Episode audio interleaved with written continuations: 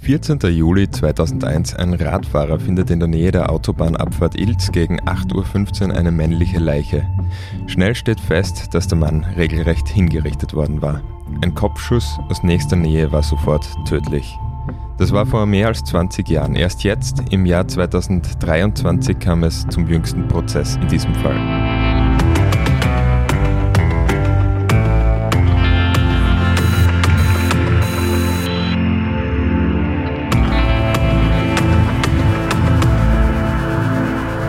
Herzlich willkommen bei Delikt, dem Kriminalpodcast der kleinen Zeitung. Mein Name ist David Knies und ich freue mich heute zum Delikt Staffelfinale von Staffel 6 Hans Breitecker zu begrüßen. Servus Hans, schön, dass Servus, du da bist. Servus David.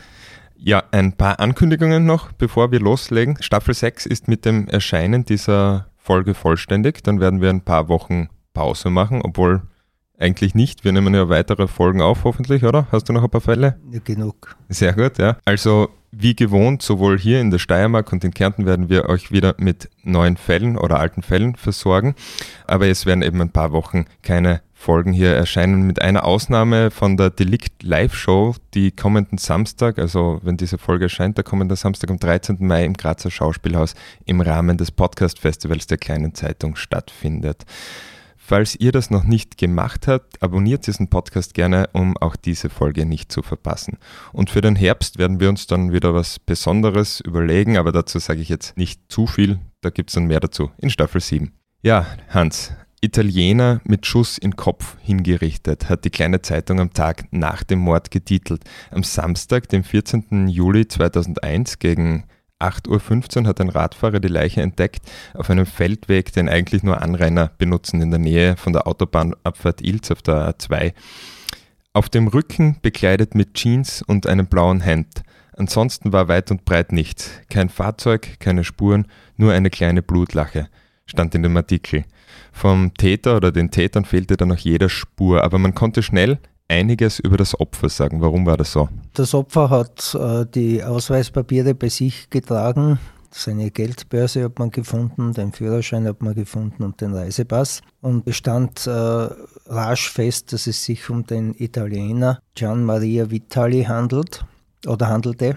Gian Maria Vitali, eben er hatte seine Dokumente bei sich, Reisepass, Führerschein, Geldtasche samt Inhalt. Und bei der Obduktion der Leiche stellte sich aber heraus, dass er nicht, wie eingangs erwähnt, nur erschossen wurde, sondern auch ein Messer in den Rücken gestochen bekommen hat. Ja, es konnte nicht nur die, äh, wie du schon gesagt hast, die Identität rasch geklärt werden, sondern auch der Tatablauf und der ist, äh, der ist dann durch die Obduktion untermauert worden. Gian Maria Vitali, 47 Jahre alt, wohnhaft in Norditalien, äh, hat dort campiert mit seinen Tätern. Das hat es dann Aussagen gegeben. Man hat ja das Trio gesehen am Vortag schon, wie es dort angehalten haben und bis dort dann Rastpause eingelegt haben. So hat es ausgesehen. Der Mann, der Vitali, musste sich dann hinknien, durfte zuerst noch eine Zigarette rauchen, dann ja. musste er sich hinknien und einer der Täter hat in ein Stilettähnliches einen ähnlichen Gegenstand in den Rücken gerammt. Da war er bewegungsunfähig. Das hat die Obduktion bestätigt. Danach hat man ihn den Kopfschuss verpasst. Mhm. Und diese Zigarettenstummel, der übrig geblieben ist, den haben wir ja dann äh, sichergestellt und auch das Projektil ist daneben gelegen. Das ist dann äh, als Beweisstück abgelegt worden. Also das ist keine Übertreibung, wenn man hier von einer regelrechten Hinrichtung schreibt? Nein, man hat ihn zuerst betäubt, er war bewegungsunfähig mhm. und dann in den Kopfschuss verpasst. Die Ermittler schlossen einen Raubmord aus. Das Geld war ja noch da und auch die Ausweispapiere. Deswegen hat man auch nicht an einen Profikiller geglaubt, weil der hätte wohl die Identität von dem Gian Maria Vitali besser verschleiert, beziehungsweise überhaupt versucht, sie zu verschleiern, was hier aber nicht der Fall war. Also in welche Richtung wurde dann ermittelt? Naja, es ist schon Richtung italienische Mafia gegangen am Anfang, soweit ich das noch in Erinnerung habe. Und zwar, Gian Maria Vitali war ja kein äh, unbeschriebenes Blatt. Ja. Man hat ermittelt gegen ihn in, in seiner Heimat, weil es einen Überfall gegeben hat er war für ein Textilunternehmen unterwegs, immer mit LKW und diese Ladung wurde geraubt und da hat man ihn in Verbindung gebracht äh, als Tippgeber. Die Spur äh, führte damals zur, ich glaube, zur neapolanischen Mafia. Das hat sich aber dann nicht bestätigen lassen. Der Vitali ist aber von seinem Arbeitgeber entlassen worden. Wegen diesem Verdacht. dieses Vorfalles. Mhm. Ja, und das war die erste Spur, die man mal verfolgt hat. Mhm. Das hat sich aber nicht konkretisieren lassen. Und parallel dazu äh, hat man dann festgestellt, dass er ja eine Freundin in der Slowakei hat und dass da eine sehr hohe Lebensversicherung äh, gibt oder mhm. gegeben hat und dass Begünstigte, die Tochter dieser slowakischen Freundin und die slowakische Freundin selber auch war. Mhm. Da wurden die Modalitäten unmittelbar vor seinem Tod noch verändert. Das war dann eine, die erste Spur in die Slowakei. Die italienische Spur hat man relativ bald fallen gelassen. Und, äh, man hat halt versucht, nähere Informationen aus der Slowakei zu bekommen. Es ist nicht gelungen und so ist dieser Fall dann einmal zu den Akten gelegt worden. In Italien hat man ja auch seine Familie befragt und die haben eigentlich auch alle sich das nicht erklären können. Dann war es eigentlich, es gab diesen Anfangsverdacht, aber es wurde dann trotzdem relativ ruhig in diesem Fall und du hast drei Jahre nach der Tat einen Artikel über den Stand der Ermittlungen geschrieben und daraus lese ich kurz vor. Wie er in die Oststeiermark gekommen ist, konnte bis heute nicht festgestellt werden.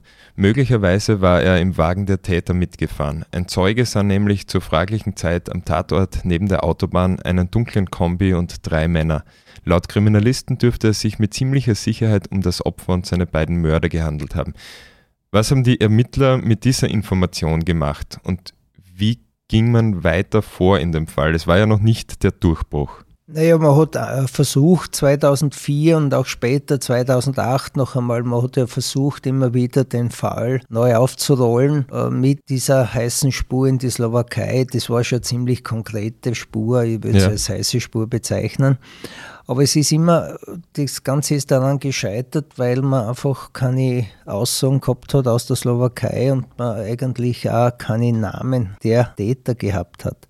Mhm. Es, das hat sich einfach nicht ermitteln lassen, äh, wer äh, könnte ihn erschossen haben. Man hat zwar gesagt, ja, das geht in Richtung seiner Freundin, weil da hat es ja dann in späterer Folge noch eine andere Geschichte gegeben, die bekannt geworden ist, allerdings auch äh, passiert vor dem Tod von Vitali, der wollte sich eine Wohnung kaufen und hat dafür seine Freundin bezahlt, die hätte das erledigen sollen. Mhm. Das hat die stattgefunden, hat die Wohnung ja nicht bekommen, sie hat aber das Geld kassiert. Ja. Weil Vitali selber hätte sich in der Slowakei keine Wohnung kaufen können, also wollte er das über seine Freundin abwickeln. Mhm. Und der, der die Wohnung verkauft, laut, laut seiner Freundin verkauft hätte, war eben der, einer der späteren Hauptverdächtigen, ihr Ex-Schwager. Mhm. Aber dazu ist es, wie gesagt, nicht gekommen. danach hat der Vitali, oder das war der Grund, warum der Vitali in Bratislava Betrugsanzeige gegen seine Freundin erstattet hat. Er hat aber einige Tage später diese äh, Anzeige wieder zurückgezogen. Und warum weiß man nicht? Naja, er hat, er hat das so begründet, dass er eifersüchtig war und ihr eigentlich nur Schaden zufügen wollte. Das mhm. war seine Begründung so in etwa. Aber in Wahrheit dürfte er tatsächlich verliebt gewesen sein in diese Frau. Also zusammenfassend kann man sagen, dass die Situation damals das Bild ergeben hat, dass Gian Maria Vitali in seine slowakische Freundin sehr verliebt war, sehr naiv war und aus, aus dieser naiven Liebe einfach viele äh, eher finanziellen Verpflichtungen ihr gegenüber eingegangen ist, die nicht unbedingt zu seinem Vorteil waren. So ist es. Dann gehen wir weiter ins Jahr 2008. 2008 hast du dann geschrieben, Polizei rollt alten Mordfall neu auf. Da ging es um Cold Case Ermittlungen. Warum hat man damals diesen Fall neu aufgerollt? Ja, man hat äh, das Cold Case Management in der Zwischenzeit eingerichtet im Bundeskriminalamt und das hat man auch äh, versucht äh, in den Landeskriminalämtern oder damals noch Kriminalabteilungen und, und äh, Kriminalpolizeidienststellen bei der Bundespolizei ähm, und da hat man immer wieder versucht, alte Fälle war nicht der, der einzige Fall, den man begonnen hat, neu zu ermitteln. Mhm. Ähm, aber mit den alten, mit der alten Sachlage, mit den alten Akten. Man hat nicht mehr Informationen gehabt äh, 2009, als man 2004 schon gehabt hat ja. und teilweise auch 2001 schon gehabt hat. Aber eben vielleicht mit einem frischen Blick auf die Dinge mit Antwortlichen. Ja, es waren andere Beamte. Ja. Es ist immer bei Cold Case so, dass das äh, andere Beamte machen, nicht die, die Aktenführer waren oder mit den Ermittlungen ursprünglich befasst waren, sondern eine andere Gruppe, die kann natürlich aus der Kollegenschaft ja. kommen, aus der unmittelbaren Mordgruppe, aber andere Leute, die nicht ja. befasst waren damit. Und äh, so ist, das ist der Sinn und Zweck der, einer, einer Cold Case Ermittlungen. Die schauen sich das dann an, um vielleicht aus dem ganzen Akt neue Anhaltspunkte mhm. zu finden, äh, neue Ermittlungsansätze zu finden.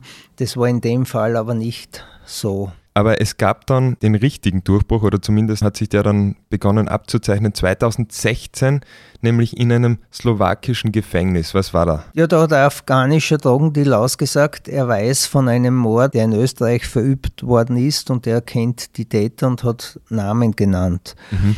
Und da war der Name des Eckschwagers der Freundin von Gian Maria Vitali dabei. Aber der hat nicht gewusst, wer umgebracht worden ist. Mhm. Dieser Zeuge hat nur gesagt, es geht um einen Mord in Österreich und hat zwei oder drei Namen genannt von Männern, die diese Tat ausgeführt haben. Ja. Jetzt hat man nicht gewusst, wo soll man ansetzen. Jetzt die Österreicher, die Slowaken haben das nach Österreich geschickt und die österreichischen Kriminalisten haben alles durchgeforstet, auch Mordermittler im Landeskriminalamt Steiermark. Und so ist man auf den ungeklärten Mordfall Gian Maria Vitali gekommen. Und wie man dann die Zusammenhänge gesehen hat, Eckschwager von jener Frau, von der Ludmilla B., die die Ex-Freundin oder die Freundin von Gian Maria Vitali war, hat man natürlich einen Zusammenhang hergestellt und dann hat man die Ermittlungen aufgenommen mhm. und so ist der ganze Fall neu ins Rollen gekommen. Es gab dann tatsächlich auch eine Mordanklage, eben nach dieser Aussage von dem Afghanen, der in diesem Fall einiges an Staub aufgewirbelt hat. Und es kam dann auch zum Prozess in Österreich. Was wurde denn damals den Verdächtigen vorgeworfen eigentlich? Was hat die Staatsanwaltschaft da für ein Bild gezeichnet? Wie haben die diesen Mord erklärt? Den Mord haben so erklärt, wie ihn die Kriminalisten ermittelt haben. Äh, es war für die Anklage dann ziemlich eindeutig, dass ein Komplott geschmiedet worden ist, dass Gian Maria Vitali beseitigt werden sollte aus Habgier oder beseitigt wurde aus Habgier. Hauptverdächtige die Ludmilla B. Davon ist man ausgegangen. Sie hat den Mord in Auftrag gegeben. Das war die Annahme. Das steht ja auch in der Anklage so. Ja. Sie soll ihren Eckschwager, den Michael B., beauftragt haben mit diesem Mord und unmittelbar dabei gewesen sein soll der Miroslav D. Also diese beiden Männer, der Miroslav D. und der Michael B., sollen den Mord begangen haben. Ja. Und dann gibt es noch einen, damit man sie auskennt, der Igor P., mit harten P geschrieben, äh, auch ein Slowake, ein Mann, der im Rollstuhl sitzt der hat sein Auto zur Verfügung gestellt mhm. und der hat die Tatwaffe zur Verfügung gestellt. Mhm. Mit dem Wagen vom Igor B. sind der Miroslav D. und der Michael B. laut Anklage, laut Erhebungen, äh, nach Wien gefahren zum Südbahnhof und haben dort den Gian Maria Vitali erwartet. Der ja. Vitali war unterwegs mit dem Zug. Mhm. Der hat in Wien am Südbahnhof umsteigen müssen. Er wollte weiterfahren nach Italien. Da hat man dann ja auch eine Zugfahrkarte, die hat man nach seinem Tod dann ja gefunden ja. in seiner Tasche. Darum hat man ja gewusst, dass der auf dem Weg nach Italien war. Ja, und da dürften sie ihn überredet haben, oder laut Staatsanwaltschaft war das so, äh, dass er ins Auto einsteigt und mit ihnen mitfährt. Ja, man muss dazu sagen, er muss die drei ja, also zumindest den, den Schwager seiner Freundin damals und die anderen beiden wahrscheinlich auch gekannt haben. Ob er die anderen beiden gekannt hat, weiß ich nicht, aber den Schwager hat er sicher gekannt. Ja. Äh, ich habe mit der Anwältin von, der, von Miroslav D. gesprochen, mhm. äh, die sagt, nie und nimmer wäre der zu den beiden Männern ins Auto gestiegen. Mhm. Das müssen Italiener gewesen sein. Wenn sie den Auftrag, den Mord in Auftrag gegeben hat, dann bei italienischen äh, Killern. Aber das ist die Annahme von der Strafverteidigerin des Miroslav D. Dann, dann das andere haben wir eh schon geschildert. Sie sind von der Autobahn abgefahren, sind am Feldweg stehen geblieben, hat, haben dort eine Rast eingelegt. Sie wollten vermutlich übernachten. Das mhm. dürfte der Vorwand gewesen sein. Ja, und dann eben der geschilderte Tatablauf. Also die Version der Staatsanwaltschaft damals oder die Vermutung war eben, dass Ludmilla B. diese Tat in Auftrag gegeben hätte und um gesetzt oder ausgeführt worden soll sie sein von Miroslav D. und dem Schwager, Ex-Schwager von Ludmilla B., Michael B. Und dieser Igor P. soll sein Fahrzeug für die Tat und die Tatwaffe zur Verfügung gestellt haben. Jetzt hat man diese vier Namen. Wie ging es dann weiter? Ja, es sind aufgrund der Ermittlungen dann vier Haftbefehle erlassen worden und es kam auch zu vier Festnahmen. Allerdings wurden dann Ludmilla B., der Michael B. und der Igor P., die in Trnava verhaftet worden sind, wieder freigelassen werden. Aus formalen Gründen, so hat die Justiz in, in der Slowakei das begründet. Ob das jetzt ein Vorwand war oder keiner war, das weiß ich nicht. Auf jeden Fall, der Miroslav D. ist in, in der, im Bereich Bratislava verhaftet worden und ist dann auch an Österreich ausgeliefert worden. Mhm. So, die anderen drei waren vorerst auf freien Fuß. Als diese Formalitäten dann, um die es da gegangen ist, die zur Enthaftung der drei geführt haben, äh, erledigt worden, war aber der Igor P. nicht mehr vorhanden, der war nicht mehr in der Slowakei. Da waren nur mehr die Ludmila B. und der Michael B. Die sind dann dort festgenommen worden, sind in Auslieferungshaft genommen worden. Das hat sich dann hingezogen bis voriges Jahr. Das ist sogar beim Europäischen Gerichtshof gelandet, der Fall. Der hat dann zugestimmt, dass die Auslieferung sehr wohl möglich ist, aber die beiden Beschuldigten und auch, muss man dazu sagen, die slowakische Justiz haben die Auslieferung massiv behindert und letztendlich mussten sie dann aufgrund der Entscheidung des Europäischen Gerichtshofes zustimmen. Mhm. Vorher Jahre vorher ist aber der Igor B. dann von den Ungarn verhaftet worden, von der ungarischen Polizei und ist an Österreich ausgeliefert worden. Darum hat es ja schon Jahre vorher dann Urteile gegeben. 2019 ist der Miroslav D. und der Igor P. in Graz vor einem Schulgericht gestanden und sind beide schuldig gesprochen worden. Igor P. zu 17 Jahren und der Miroslav D. hat 18 Jahre wegen Mordes bekommen. Also die zwei wurden für diese Tat verurteilt? Aber laut Anklage waren ja eben noch weitere zwei, nämlich die Ludmila B. und Michael B. Ja, äh, verurteilt wegen Mordes, verurteilt worden ist der Miroslav D. und der Igor P. wegen Beihilfe. Ja. Und die anderen beiden befanden sich zu dem Zeitpunkt ja in der Slowakei. Die standen vor der Auslieferung, haben die Auslieferung bekämpft, habe mhm. ich schon gesagt. Ja. Und die slowakische Justiz hat das Ganze mitverzögert. Das kann man, glaube ich, so sehen. Mhm. Und erst nachdem der Europäische Gerichtshof auch gesagt hat, die müssen ausgeliefert werden, hat man sie an die österreichische Justiz übergeben. Ja. Und das war eben. Das ist nicht lange her.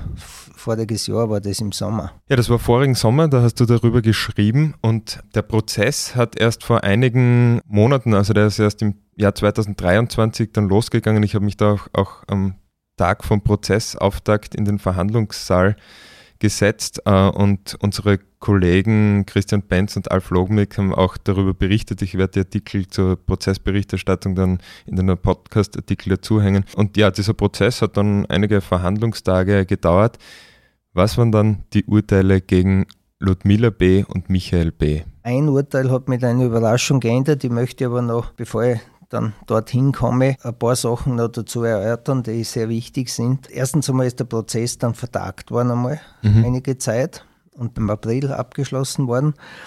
Und das war natürlich ein Hammer, dass die, dass die Tochter des Angeklagten Michael B. Äh, gegen ihren Vater ausgesagt hat. Ja. Und zwar ist die in die Richtung gegangen, dass, der, dass sie weiß, dass der Vater schuldig ist der Vater den Mord begangen hat, aber die äh, Ludmila B. überhaupt damit nichts zu tun hat. Mhm. Und dadurch sind die Geschworenen schon mal verunsichert worden.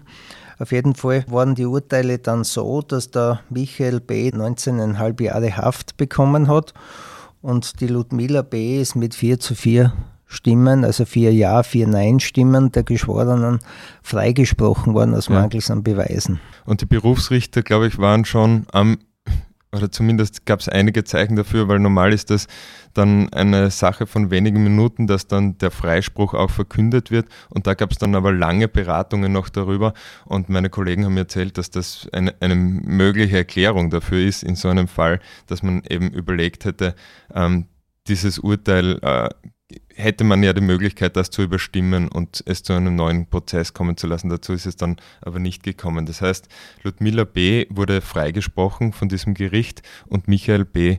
zur Haft verurteilt. Ja, dieses Verfahren ist so ausgegangen, wie man es sich nicht vorstellen hätte können. Es ist nämlich äh, eine sehr zwiespältige Angelegenheit. Einerseits hat die Anklage aufgebaut auf die Auftraggeberin, ja. Mutmaßliche Auftraggeberin Ludmilla B. Davon ist mir ausgegangen in der Anklage, dass sie den Mord in Auftrag gegeben hat. Die drei Männer hätten, hat mir ja kein Motiv gehabt, sie hätte ein Motiv gehabt, mhm. das war die Lebensversicherung, ähm, die sie auch kassiert hat. Und diese Frau wird dann freigesprochen. Also die Hauptverdächtige wird freigesprochen und drei andere Leute, die für diese Tat kein Motiv gehabt hätten, werden verurteilt. Ja. Das ist zumindest kurios und äh, ein, ein, sehr zwiespältiges Urteil, so würde ich bezeichnen. Mhm. Glaubst du, das ist jetzt schon der juristische Abschluss dieses Falles oder könnte es da noch äh, weitere Entwicklungen geben? Ich glaube, dass der Michael B. hat ja nicht ausgesagt, der hat ja nichts gesagt dazu bei Gericht. Mhm. Ich glaube schon, dass äh, wenn er sich äußern würde und wenn er sagen würde, ja, ich habe den Auftrag von ihr gekriegt, dass dann das Verfahren noch einmal aufgerollt wird, aber es ist mhm. sicher nicht einfach. Ich habe mit der Anwältin, wie gesagt, das habe ich vorhin ja schon erwähnt, von Miroslav D. gesprochen und sie sagt, sie überlegen schon eine Wiederaufnahme. Ein Punkt, warum Michael B. verurteilt worden war, du hast das vorher erwähnt, war eben die Aussage seiner Tochter, wonach er ihr einmal gesagt haben soll, ja, er hat sich die Hände schmutzig oder blutig gemacht, so ist es an diesem ersten Prozesstag damals gesagt worden. Was auch gesagt worden ist, was wir vielleicht auch noch an dieser Stelle erwähnen sollten, ist, die Tochter von Michael B. ist in einer engen, ich glaube auch geschäftlichen Beziehung mit der anderen Angeklagten, mit der Ludmilla B. Also die ist in deren Firma beteiligt, glaube ich sogar. Und ja, aber man kann auch das anders sehen. Es kann auch Geld im Spiel sein. Also die Geldflüsse in der Slowakei sind nicht immer so einwandfrei nachvollziehbar. Es gab da einige Ungereimtheiten. Das ist auch im Prozess dann so rausgekommen. Ich glaube mit einem Ermittler, der dann gar nicht zur Aussage gekommen ist, dem ja, einige Leute Korruption vorgeworfen haben. Also es sind einige Fragezeichen offen in diesem ja, Fall. Dieser, dieser Polizist spielt äh, aus meiner Sicht eine sehr eigenartige Rolle. Ob das dann tatsächlich so war, wie die Verteidigerin von Miroslav D. das immer gesehen hat, dass der bestochen ist und dass der schlecht ermittelt hat und dass der absichtlich eine mhm. falsche Spur gelegt hat, das kann ich nicht beurteilen. Aber Faktum ist, er ist jetzt da zum, äh, zu Gericht nach Graz gekommen und hat ausgesagt, er spielt eine dubiose Rolle. Ein letztes Detail, auf das ich noch hinweisen möchte in diesem Fall, das auch äh, erwähnenswert und interessant ist, es ist ein Zeuge vor dem ganzen Gerichtsverfahren äh, bei einem Verkehrsunfall in Österreich ums Leben gekommen. Die Umstände sind sehr mysteriös mhm. und es ist nicht auszuschließen, dass man den beseitigt hat. Ja, also ein Fall mit vielen Fragezeichen. Es bleibt einiges offen und un- oder schwer zu erklären. Wir möchten aber hier nochmal festhalten, also im Moment ist Ludmilla B. von diesen Vorwürfen freigesprochen. Bei diesem Gerichtsurteil haben eben vier Geschworene sie für schuldig gehalten und vier waren nicht überzeugt von ihrer Schuld.